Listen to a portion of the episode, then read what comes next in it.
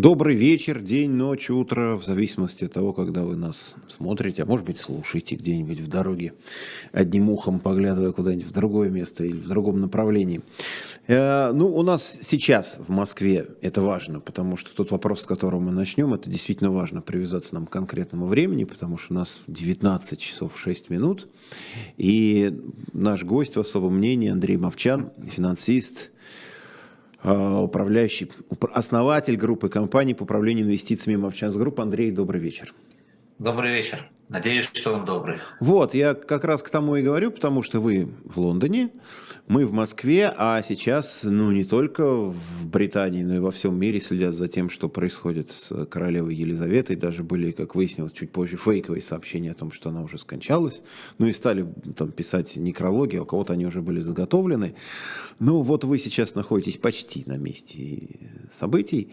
А вообще вот для британцев, вы же уже довольно продолжительное время находитесь там, для британцев вот монархия это все-таки ну, некая такая приятная декорация, напоминание о каком-то таком вот почти как не викторианском, а уже гораздо более давнем таком прошлом, а такой традиции, с которой они живут, или все-таки что-то существенное? А, да, вечер действительно тревожный. Я не знаю, может быть, кто-то из зрителей не в курсе, просто давайте скажем одной фразой, что есть сообщение о том, что королеве Елизавете плохо, у нее проблемы со здоровьем серьезные, и ее официальный пресс-секретарь выражает э, мнение врачей, что ситуация серьезна, поэтому, конечно, э, все мы сейчас переживаем. И, и справедливости ради я нахожусь далеко от центра событий, потому что они происходят в шотландском замке королевской Балморал, семьи да. Балморал.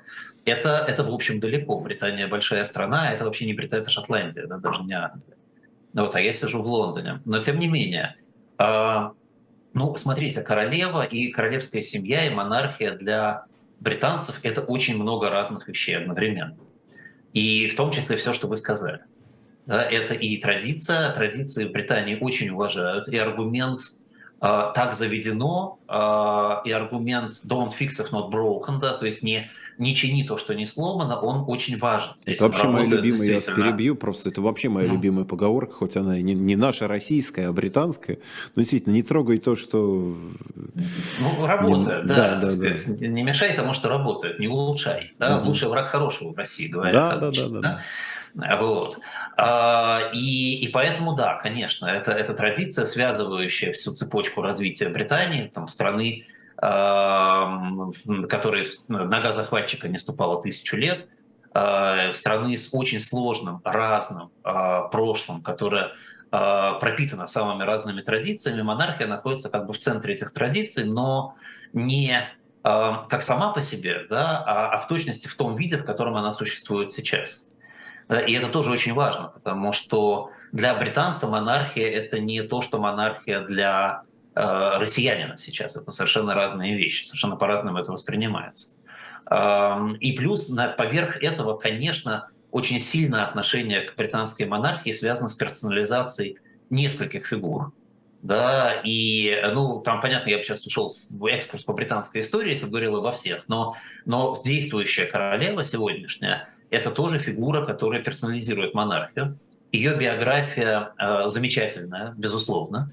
Эм, она, наверное, может служить примером личностным, да, в том числе для британцев. Э, и это, конечно, накладывает огромный отпечаток. Э, плюс отношение к э, британской королеве абсолютно семейное. Здесь невероятное количество шаржей, пародий, карикатур, статуэток самых разных видах, в том числе королева там из Симпсонов, королева из того, королева из этого.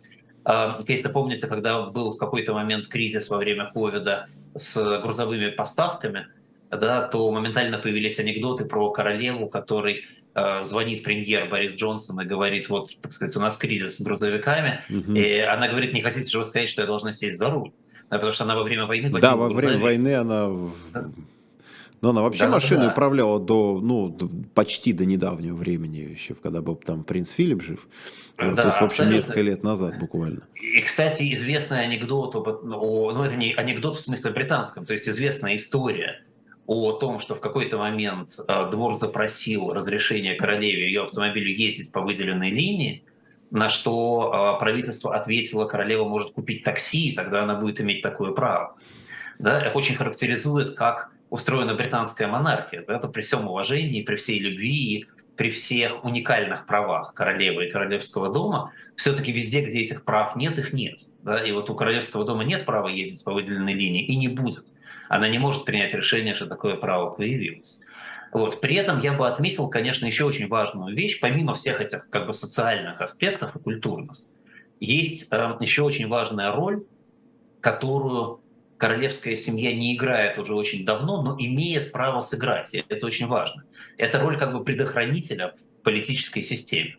Ведь буквально там сегодня восьмое, позавчера королева принимала отставку премьер-министра и э, принимала нового премьер-министра британского, Ли Страс, как бы давала ему добро, давала ей добро на э, управление страной.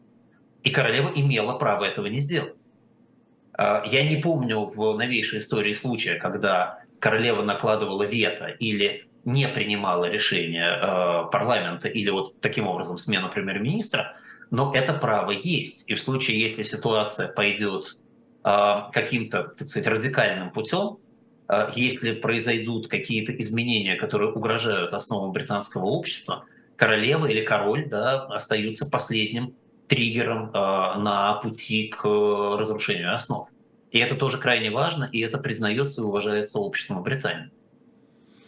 Ну, сейчас получается такая ситуация, ну, дай бог, конечно, королеве здоровья, но понятно, что ситуация тяжелая.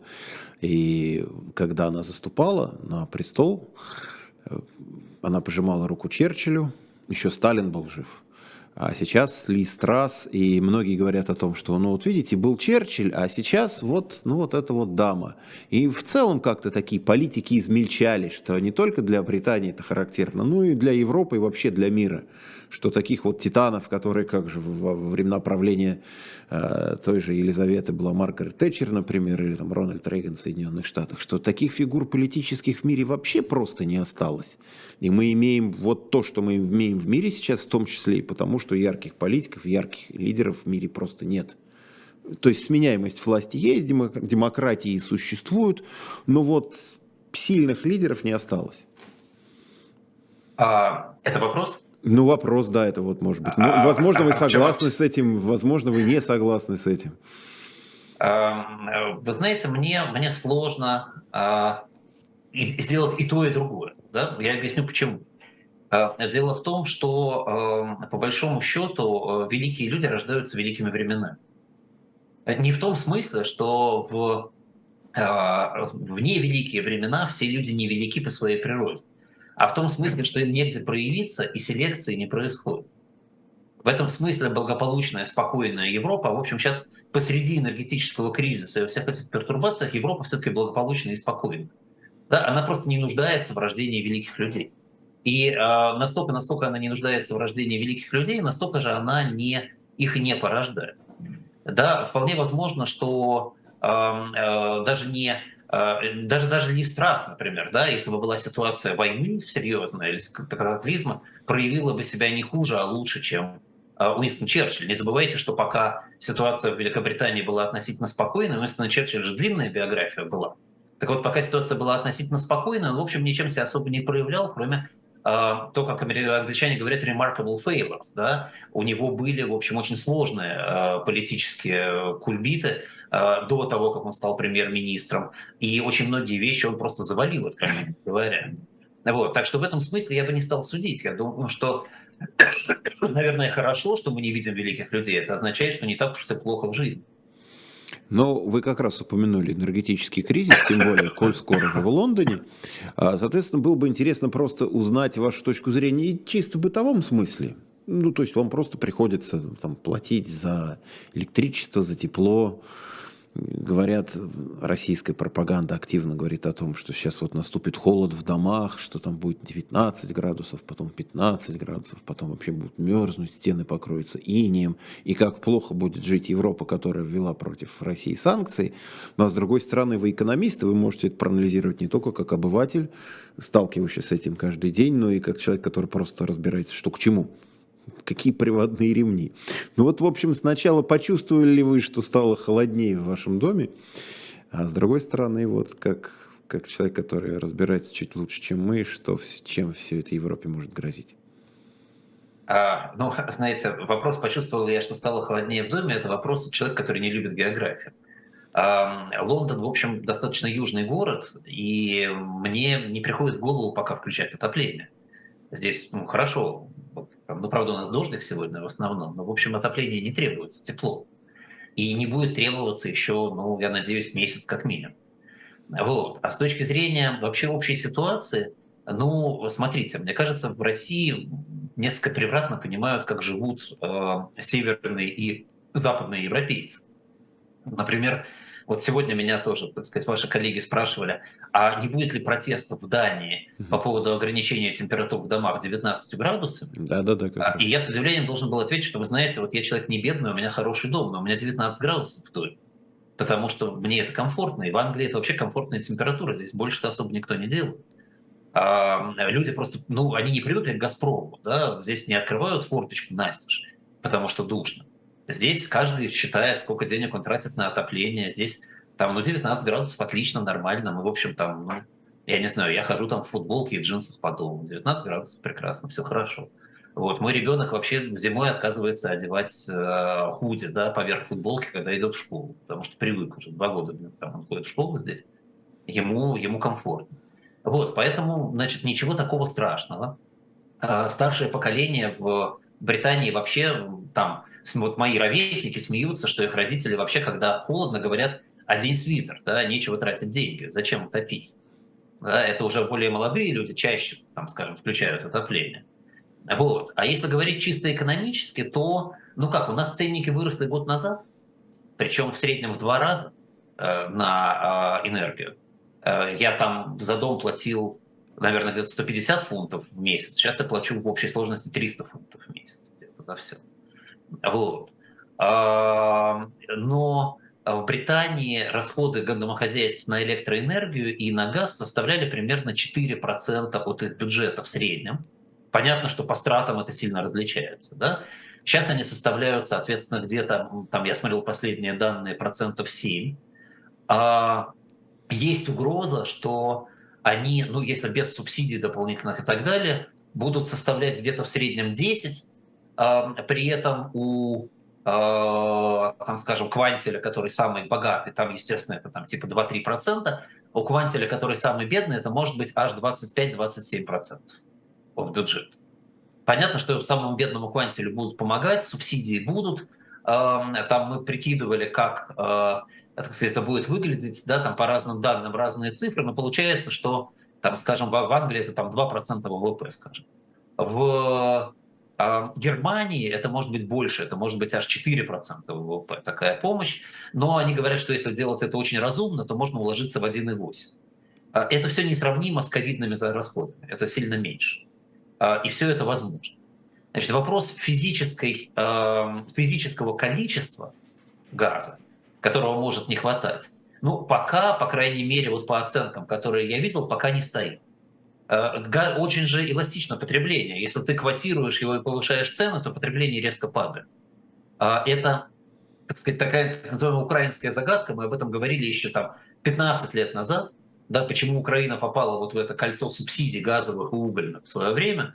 Потому что вместо того, чтобы пойти на повышение цен, которое вызовет снижение потребления разумное, там все время субсидировали потребление, которое в ответ на субсидии росло все время, естественно. Да? И, и поэтому они попали вот в эту историю. А в Германии уже проходили через сказать, этот э, этап с углем, проходили через этот этап с электроэнергией, и, э, и, в общем, я думаю, что Европа в этом смысле хорошо адаптируется и справится, но это то, что касается домохозяйств. Вы совершенно не спросили про промышленное производство, а на самом деле вот здесь самое важное. Да, вот, здесь, вот здесь вот тонкий момент. Ну, вот считайте, что спросил теперь. Да, потому что э, производства-то работают в конкурентном пространстве. Домохозяйство может больше заплатить, может меньше потреблять энергии. А производство должно потребить столько энергии, сколько ему нужно потратить на производство. Э, процесс э, э, увеличения эффективности, он очень долгий процесс, вы не можете сразу среагировать на него. А, и при этом, а, ну, если ты начинаешь его субсидировать, да, то, так сказать, это уже совершенно другой масштаб.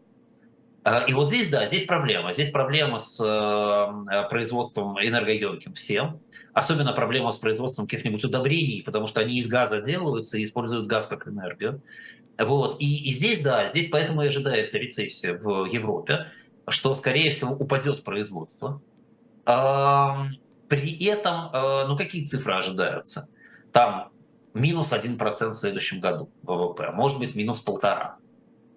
А можно это пережить? Ну, ну, конечно, можно. Когда у вас 38 тысяч долларов на человека в год ВВП, минус 1% можно пережить. Тем более, что все понимают, что это временно.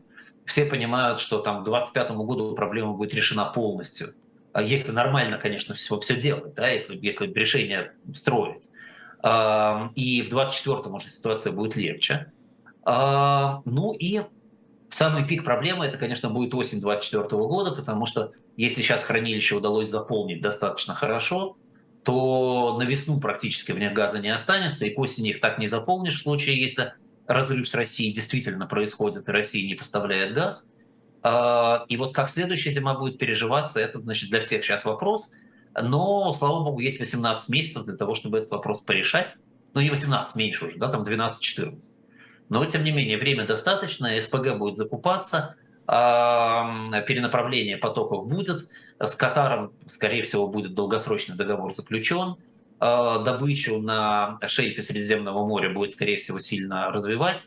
С Алжиром договора будут перезаключаться. Какие-то меры будут приниматься с точки зрения альтернативных источников энергии. Здесь а, долгосрочно скорее проблема для России, потому что однажды отвязавшись от России, которая к себе привязывала Европу огромным количеством коррупции и денег, и э, льгот, и возможностей, и всего. Однажды отвязавшись от Европы, э, от, России, в смысле Европа уже, конечно, обратно не вернется к покупке у России. Ну вот, собственно, тут мы переходим к второй части этой проблемы. Кто что теряет.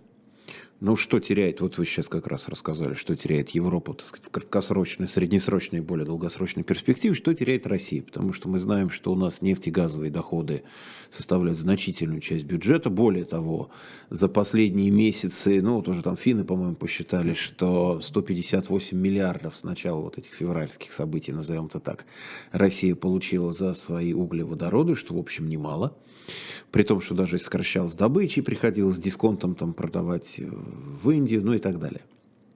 А, но тем не менее, что теряет Россия? Насколько вот долго вообще можно в эту игру играть? Говорит, ну сократилась добыча, зато выросли цены. Ну, а еще можно. сократилось, еще, еще выросли цены, мы потом добудем условный какой-нибудь один бар или один кубометр, который будет стоить миллиард, продадим его и все равно будем иметь свой миллиард уже вне зависимости от того, добываем мы или нет. Сколько у России какой запас в этом плане? Возможностей для маневра и вот для игры, и, ну не знаю, там, для устрашения, для шантажа, с вашей точки зрения? Ну, смотрите, значит, э, все э, текущие плохие новости для цен закончились они все в игре. Э, Северный поток остановлен, поставка по другим направлениям не очень далека, э, с нефтью все понятно, да, там Россия уже, так сказать, враг в состоянии войны с Украиной и так далее. Э, значит, рост цен в данном случае более-менее исчерпан. Да, и нефть и газ сейчас должны находить свои пики с точки зрения российских событий. Да, понятно, что там, не знаю, завтра, э, ну, давайте не будем, так сказать, показывать пальцем, да, так сказать, большой кризис какой-нибудь на Ближнем Востоке, падает производство нефти решительно, и тогда цена, конечно, пойдет резко вверх. Но это зависит уже не от России. Да? Мы сейчас с вами говорим о российской ситуации. Ну да, конечно. Вот. Значит, э, России нужно исходить из того, что за бары и за кубометр она больше вряд ли будет получать, может получать меньше, потому что ее будут обкладывать сейчас со всех сторон ограничениями дальше – и весь вопрос состоит в том, сколько она будет продавать, количественно.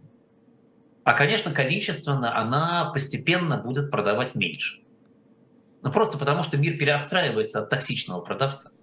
Да, вот когда ситуация была с Ираном в свое время, то э, иранская продажа нефти стабилизировалась на уровне где-то 50% от э, возможностей тогдашних. Э, если российская продажа стабилизируется на уровне 50% от возможностей, да, а, а мир перестроится, и цена на нефть уйдет где-нибудь там, не знаю, к 60 долларов за баррель, где, в общем, и положено быть, э, то считайте, что Россия продает свои до военные возможности по 30 долларов за баррель.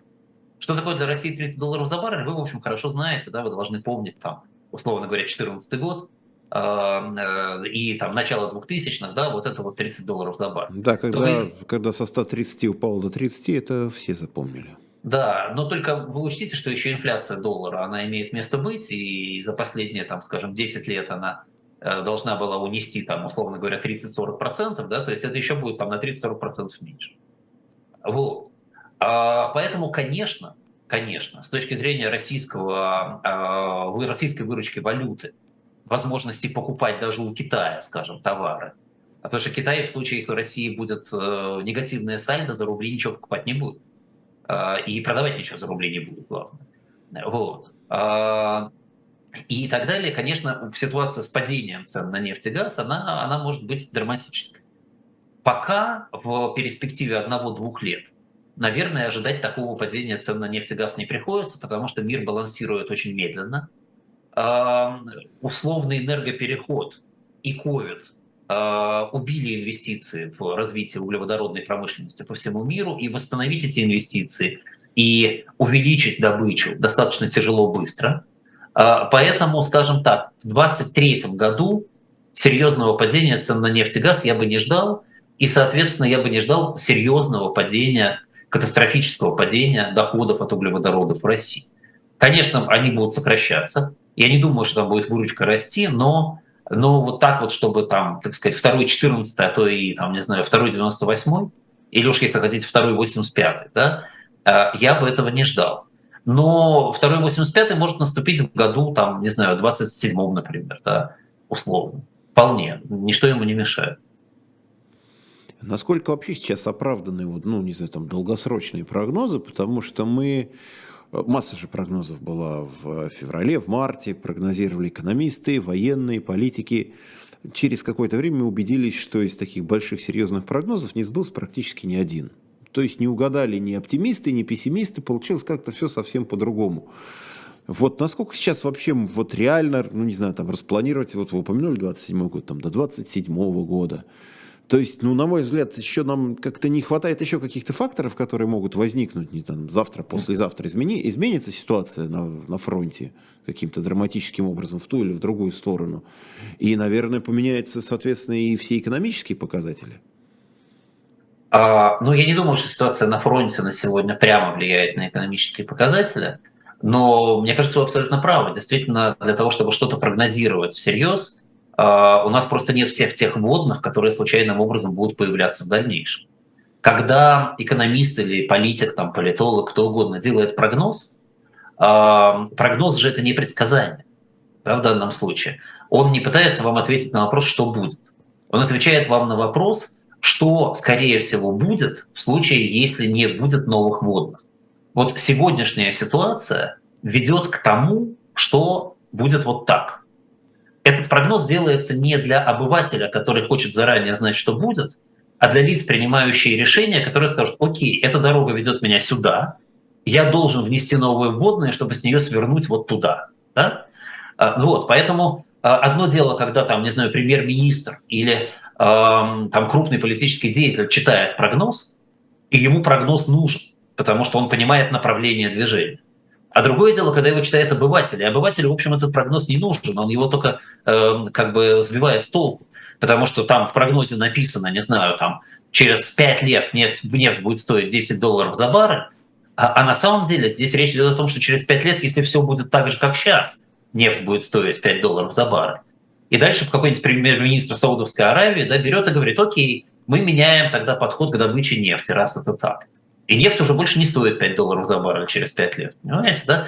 Поэтому я бы не читал прогнозов вот э, как бы на обывательском уровне. Я бы их читал на уровне людей, принимающих решения. Но поскольку прогнозы делаются публично, ну, то, соответственно, да. соответственно, они доступны всем, их читают обыватели, люди финансово грамотные, финансово безграмотные, которых большинство, и потом люди же вообще склонны пугаться. И... Ну да, но давайте сделаем, давайте тогда сделаем публичным э, информацию о том, что прогноз это не предсказание, и нельзя ориентироваться на прогнозы в оценке того, что будет. Надо а можно только, да, а можно только в принятии решений. плашками сообщать, как сейчас там, это сообщение там распространено иностранным агентом, mm-hmm. а тут что этот прогноз, да, не является, не является предсказанием, а является просто, так сказать, как это, информационным материалом, в который можете верить, можете не верить. Смотрите, еще один интересный э, сюжет этой недели. Владимир Путин на Восточном форуме сказал по поводу зерновой сделки, что вот ушли 80 кораблей, из них только два корабля с зерном ушли тем, кто действительно нуждается, то есть в бедные страны, а остальные ушли тем, кто и так хорошо кушает. Эрдоган сегодня, в общем, на мой взгляд, достаточно неожиданно почти поддержал Путина, сказав, что ну вообще-то да. Хм. Не прям, что одни бедняки получают вот это вот украинское зерно. А как вам кажется, будет как-то пересмотрены условия зерновой сделки вот этой уже вроде как все заработало, все более-менее, казалось, довольны вот все стороны участвующие. Вдруг такие резкие заявления и намеки на какие-то резкие повороты в этом смысле. И действительно ли вообще украинское зерно попало не тем, кому оно нужно, голодающим, а ну, вот, менее голодающим или вообще не голодающим? А, знаете, у меня нет абсолютно никаких возможностей комментировать, что будет, да, потому что никто не знает, что будет. Да? И, и что изменится в зерновой сделке или не изменится, тоже никто не знает. А, э, слова Путина абсолютно безграмотны экономически, но это как раз не новость. Да? Я бы вас удивил, наверное, если бы сказал обратно. А, он совершенно не понимает, как устроен рынок. А, на рынок попало больше зерна в любом случае. Да? Это зерно пошло тому потребителю, которому его удобнее доставить. А то зерно, которое не пошло этому потребителю, пошло другому потребителю в э, там, страны беднейшие пойдет то зерно, которое легче доставить в беднейшие страны.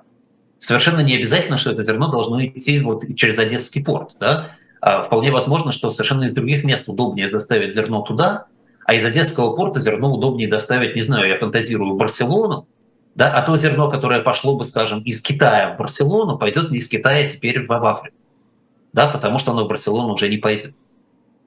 Европейские страны э, или вообще богатые страны, обеспеченные продовольствием, обладают такой market power, что они все равно будут обеспечены продовольствием. Они все равно купят зерно по любой цене, столько, сколько нужно для потребления. Поэтому говорить о том, что вы не туда повезли зерно, а как? А если бы оно пошло в Африку, то что? Люди в Барселоне бы не купили зерно, да, голодали бы там сидели или что? Что произошло? То, что Украина поставляет зерно на рынок, влияет на цену цена рыночная, она более-менее одна везде, и это очень важно. Эта поставка снижает цену, в том числе для африканских стран.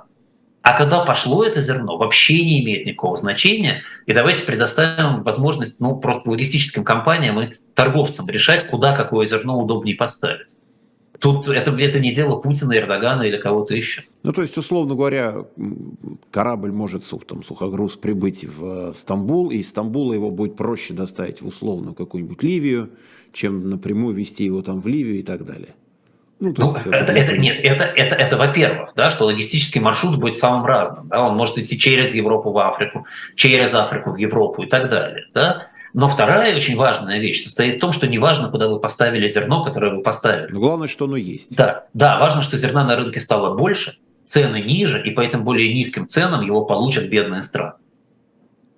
А какое зерно они получат, опять же, не важно, они из другого места его могут получить.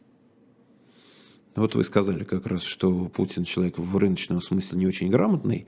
Э, получается, ну это вообще тоже наблюдение, мягко говоря, не новое, что помимо всяких прочих проблем, которые у нас есть там политические и всякие другие за последние там 22 года как минимум, у нас еще просто и страна плохо управляется. Ну, на самом вот таком простом каком-то даже бытовом смысле, в экономическом. То есть просто принимаются решения не потому, что они плохие политически, а просто потому, что люди не умеют управлять. Не умеют управлять промышленностью или там, там сельским хозяйством, развитием космоса и чем-нибудь еще.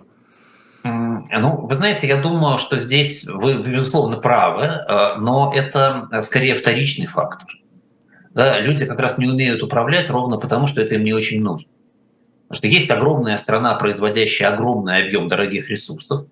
Основной задачей группировки, которая находится у власти, является эту власть удерживать и делать ее безраздельной. Ни с кем ее никак не делить. Никак ее не ограничивать, в том числе там, международными нормами, там, правами человека, влиянием западных стран, да, не делиться с западными инвесторами и с восточными инвесторами, а полностью контролировать эту страну под себя со всеми огромными ресурсами.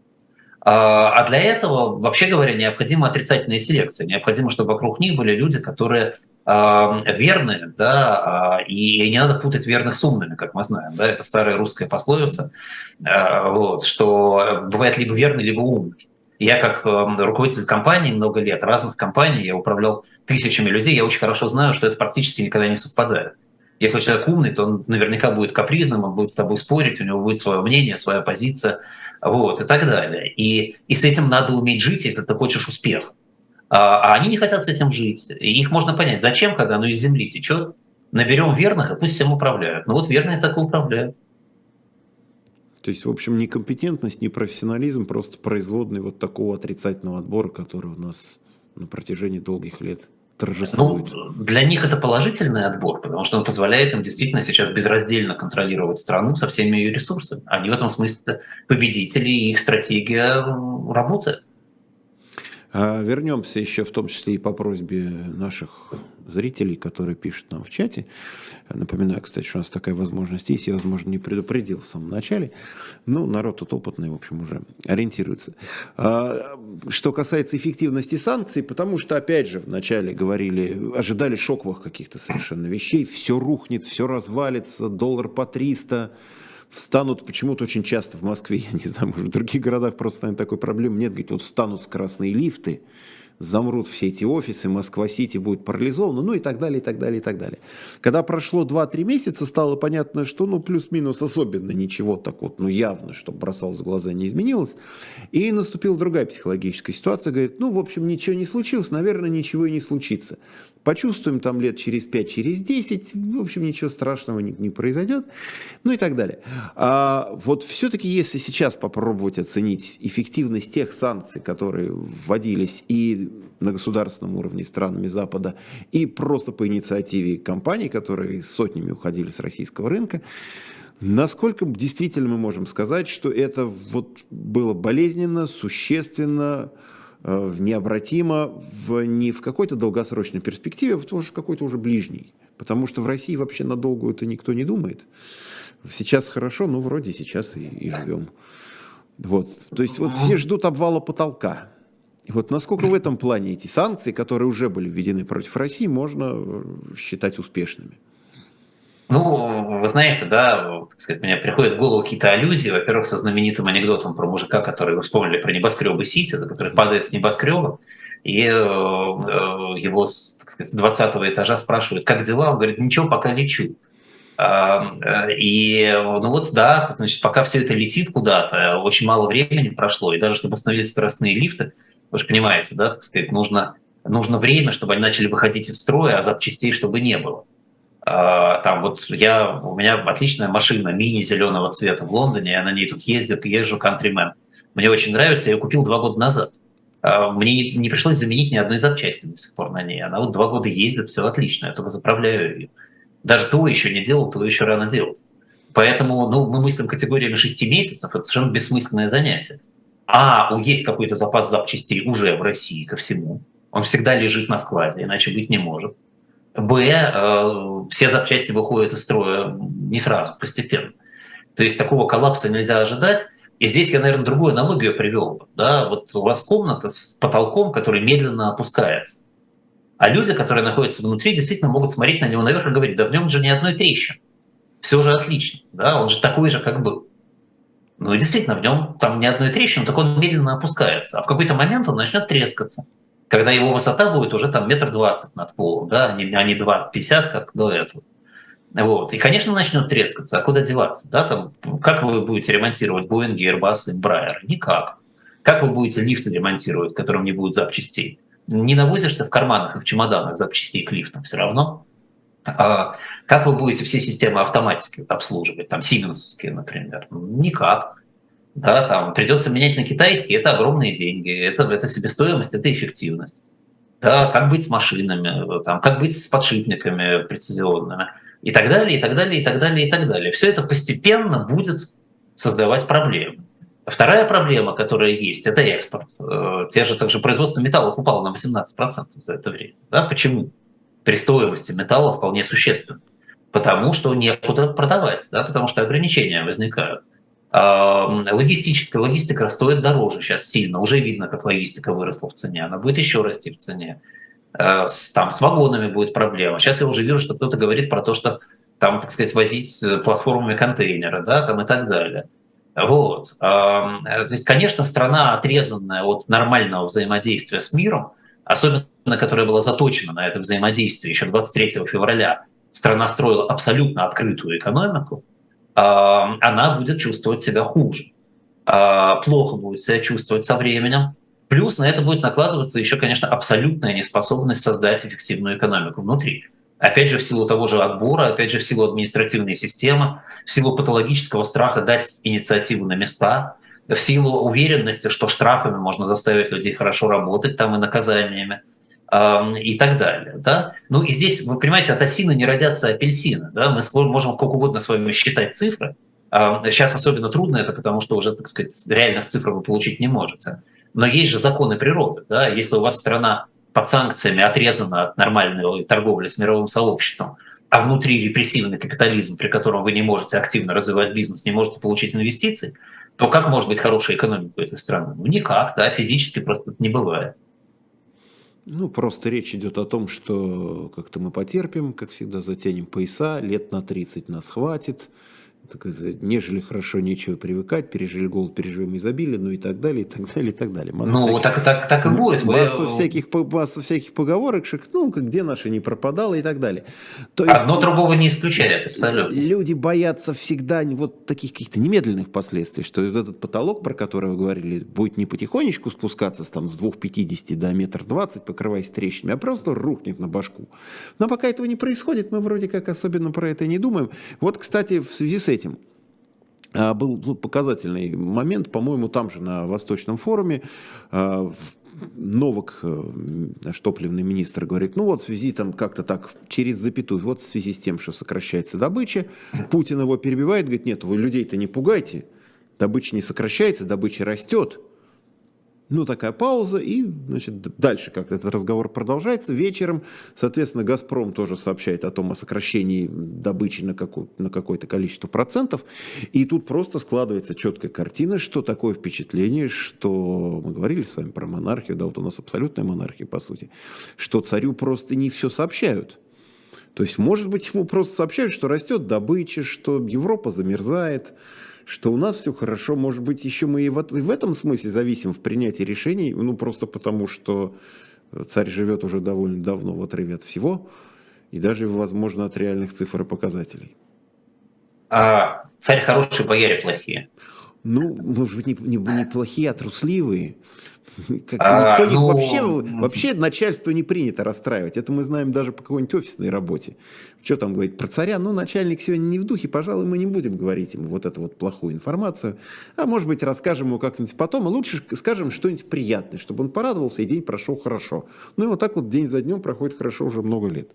Вы знаете, я, э, я готов был бы принять это как версию, и более того, я уверен, что, что так безусловно и происходит, конечно, потому что в рамках вот этого отрицательного отбора при построении вертикали лояльности, конечно, так сказать, ты пользуешься, когда отбираешь людей, субъективными э, ощущениями, э, и э, человек, который тебе более приятен, скорее попадет на место в твоей иерархии, а более приятен тебе тот, кто говорит тебе то, что ты хочешь слышать.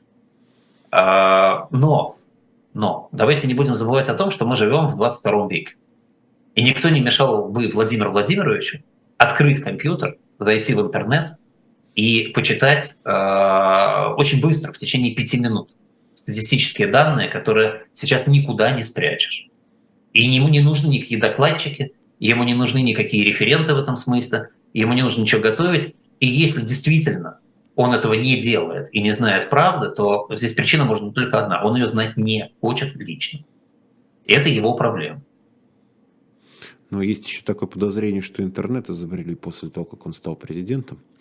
По крайней мере, в широком смысле дошел до нашей страны, потому что поскольку он сидит в Кремле с прошлого века, даже с прошлого тысячелетия, так уж если то есть подозрение, да, что действительно вот человек привык получать доклады в папочках, говорят же, приносят там в папках распечатки там телепередач каких-то, он смотрит что-то, да, там в папке отчеты, что там говорили по радио, что писали в газетах, такая вот выжимка из каких-нибудь статистических, там ФСО же проводит закрытые какие-то опросы социологические, закрытые исследования, ну, он приносит вот оттуда, он черпает информацию, видимо, в том виде, ну, в каком слушайте, она... Ну, не надо, не надо все-таки, да, при там всем нашем, наверное, негативном к нему отношении как к человеку, не надо преуменьшать его интеллект.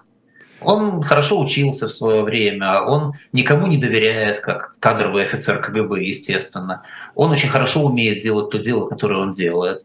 И я вас уверяю, если он что-то мог бы проверить э, и хотел бы проверить, он бы, конечно, это сделал. И интернетом он, конечно, умеет пользоваться. Ну что вы слушайте, он же не поражен интеллектуально. Он, он очень интеллектуален, на самом деле, по-своему.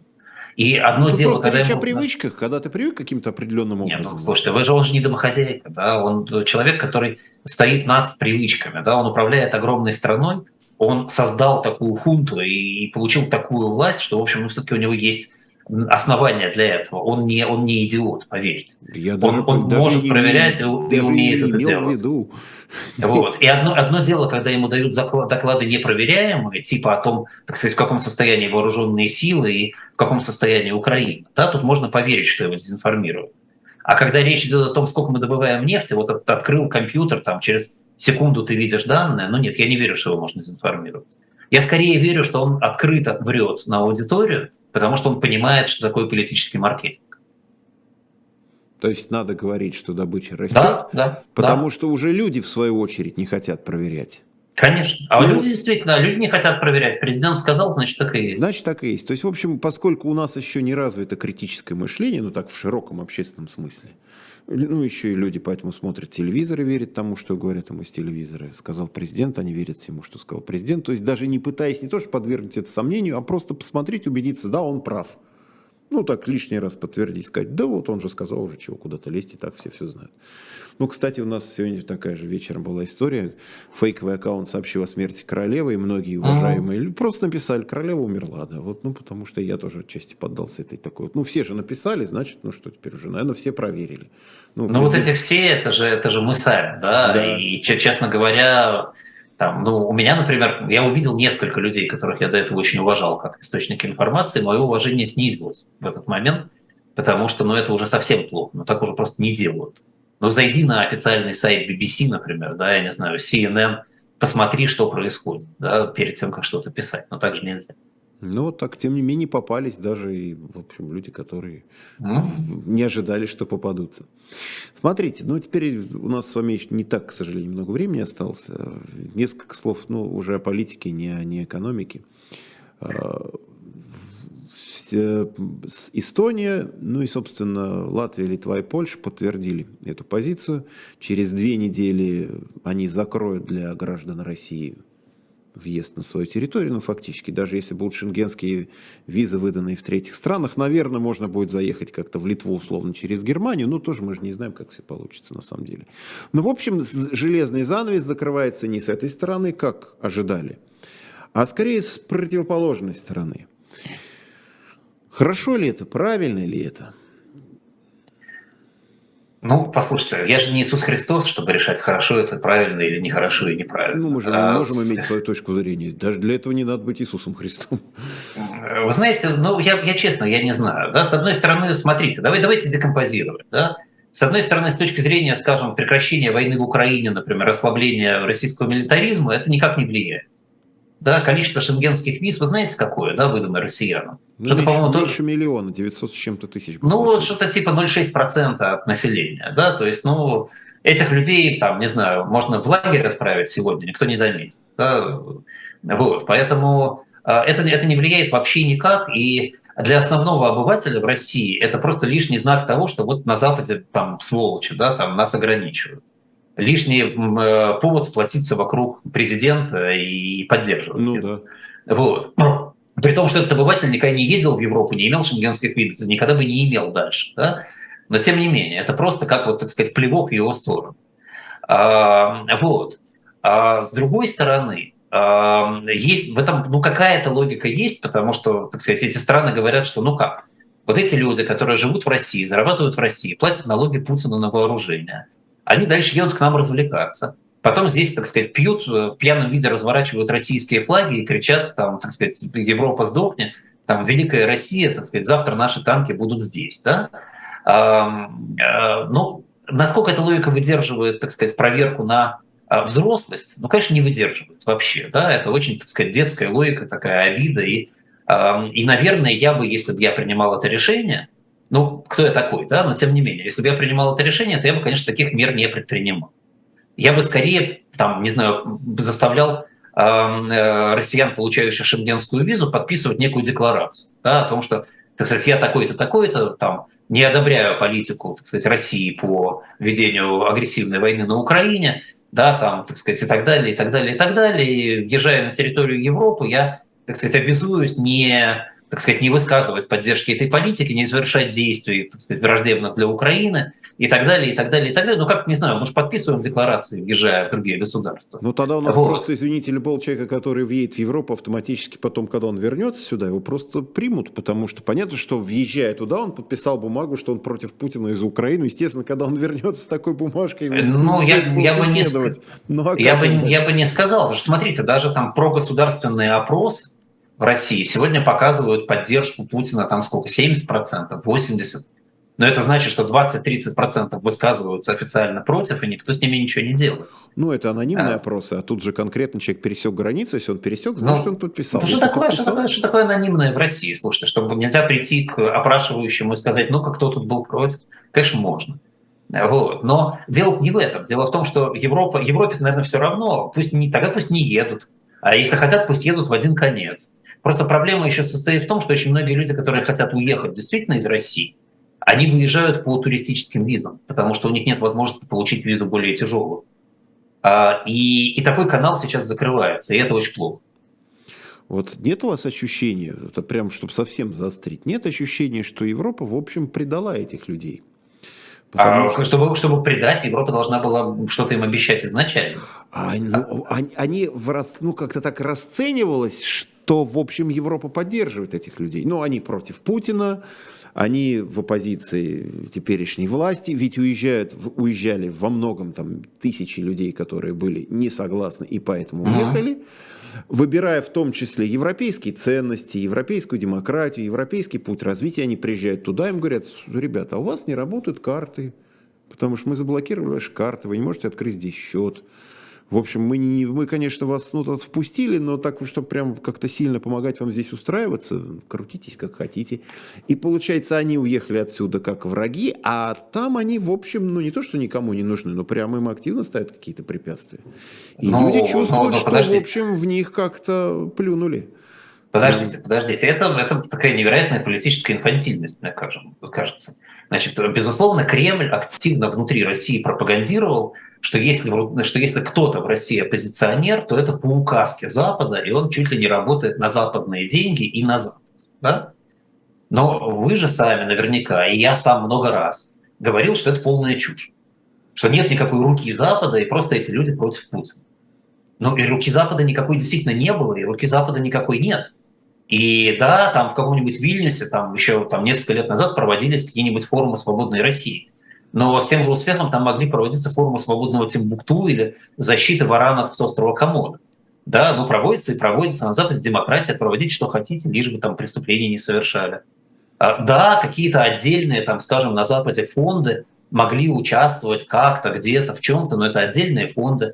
Да, там какой-нибудь видный оппозиционер российский мог встретиться с каким-нибудь политиком на Западе. Ну так и невидные встречались, и не оппозиционеры встречались. Да, почему нет, собственно? Это нормальный курс действий. А дальше, когда все эти люди сказали, а мы теперь хотим уехать в Европу, ну-ка, Европа, дай-ка нам здесь все права, европейцы сказали, погодите, погодите, вы кто? Почему, на основании чего мы должны вам здесь теперь дать все права? Вы, вы оппозиция в России, окей, отлично, и что? Вы что, вы, вы кто? Да? Вы наши агенты, вы для нас как-то что-то делали? Нет. Мы вам что-то обещали? Нет, мы никогда ничего не обещали в жизни. Давайте разбираться заново. Давайте с нуля начнем теперь разговор.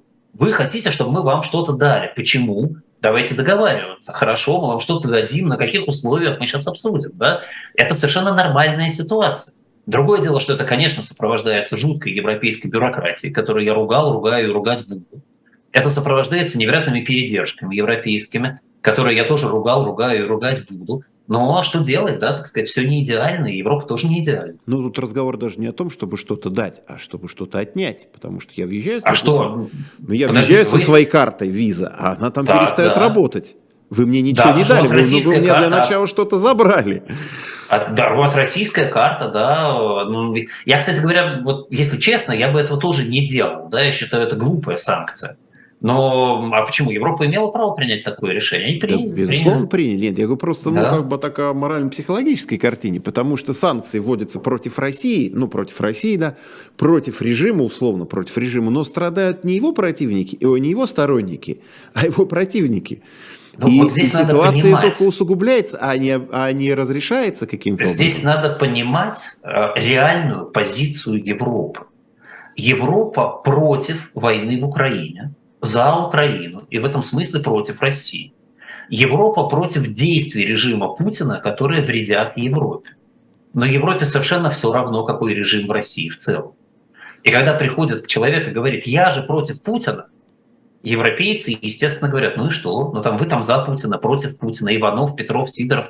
Нам-то какое дело? Нам важно, чтобы Россия прекратила плохо себя вести. А кто уж там против кого у вас, разбирайтесь сами. Вы к нам приехали как беженец? Отлично. Вот мы сейчас с вами как с беженцем будем разбираться. Вот вам там убежище, вот вам там 50 долларов, там 50 фунтов на хлеб. А, давайте, так сказать, э, ждите, когда документы будут готовы. Э, Европа не считает российских оппозиционеров союзниками в борьбе, потому что борьба за разные вещи происходит. Европа борется против российской агрессии и против России как агрессора, российские оппозиционеры борются, борются против режима Путина внутри России. Это совершенно разные истории. То есть, э, значит, хорошая идея.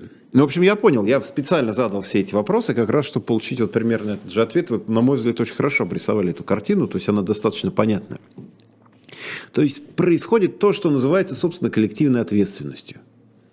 Да нет, вот опять есть... же, ответственность – это детский сад, это мораль, это этика, это воспитательница, значит, мы все нет, ну отвечаем как, мы... за поведение мальчика Гоши. Ну, нет, нет ну вот то, что вы никто, сейчас говорите. Ну, вот ну, никто, ввели... не мыс... ну... никто не мыслит в этих категориях. Причем ну... это ответственность. России, э, в смысле, Европе нужно от России, чтобы она перестала делать определенные вещи. Ей все равно, как, какая власть будет при этом в России. Человек, который борется против Путина в России, для Европы такой же точно россиянин, как человек, который борется вот, за ну, так я, вот, и о, все. вот о чем я говорю, это и есть коллективная ответственность. И это не вопрос ответственности. Это когда это все вопрос, люди одинаковые, и они все идут одинаково, и они все несут одинаковую ответственность. Ну, Вне зависимости, черный, белый, за или против, они это и есть коллективная ответственность. Ну, просто вы, вы, вы рассуждаете морально-этическими ну, конечно. категориями, а я рассуждаю техническими категориями. Бюрократическими. Техническими просто, да. Но у тебя есть паспорт этой страны, мы принимаем меры против страны. Ты беженец, хорошо, будь беженцем. Ты не беженец, ты часть этой страны. Ты имеешь гражданство Европы, вот как я, например, да, я гражданин Европы. Я хотя говорю по-русски, у меня русский паспорт и так далее. Ты welcome, ты, на, ты часть нашей, так сказать, нашего пространства, ты наш гражданин, с тобой все в порядке, ты такой же, как все. Ты не гражданин Европы, не имеешь права жить в Европе. Ты русский, мы к тебе относимся как ко всем русским. Очень простая логика. Хорошая или плохая, не мне решать. Окей. В общем, я, что называется, узнал даже больше, чем надеялся из нашего с вами разговора. Вот, спасибо вам, по-моему, все, в общем, здорово обрисовано было и в экономическом, и в политическом смысле. Я надеюсь, что нашей публике тоже стало гораздо понятнее. Ну, по крайней мере, механизмы, так сказать, бюрократи... бюрократико-технические или технико-бюрократические и морально-этические. Отделили там и, и мухи, и котлеты, и агнцы, и козлища, все разошлись по разным уголкам. Спасибо вам. Спасибо. Андрей Мовчан был у нас э, в особом мнении. Вот пишут мне, Орех попался. Будем считать, что Орех попался. В том числе и такой итог нашего сегодняшнего разговора. А, Андрей Мовчан был у нас в особом мнении, основатель группы компаний по управлению инвестициями Movchan's Group. Спасибо всем, кто нас смотрел. Андрей, спасибо вам за участие. Счастливо.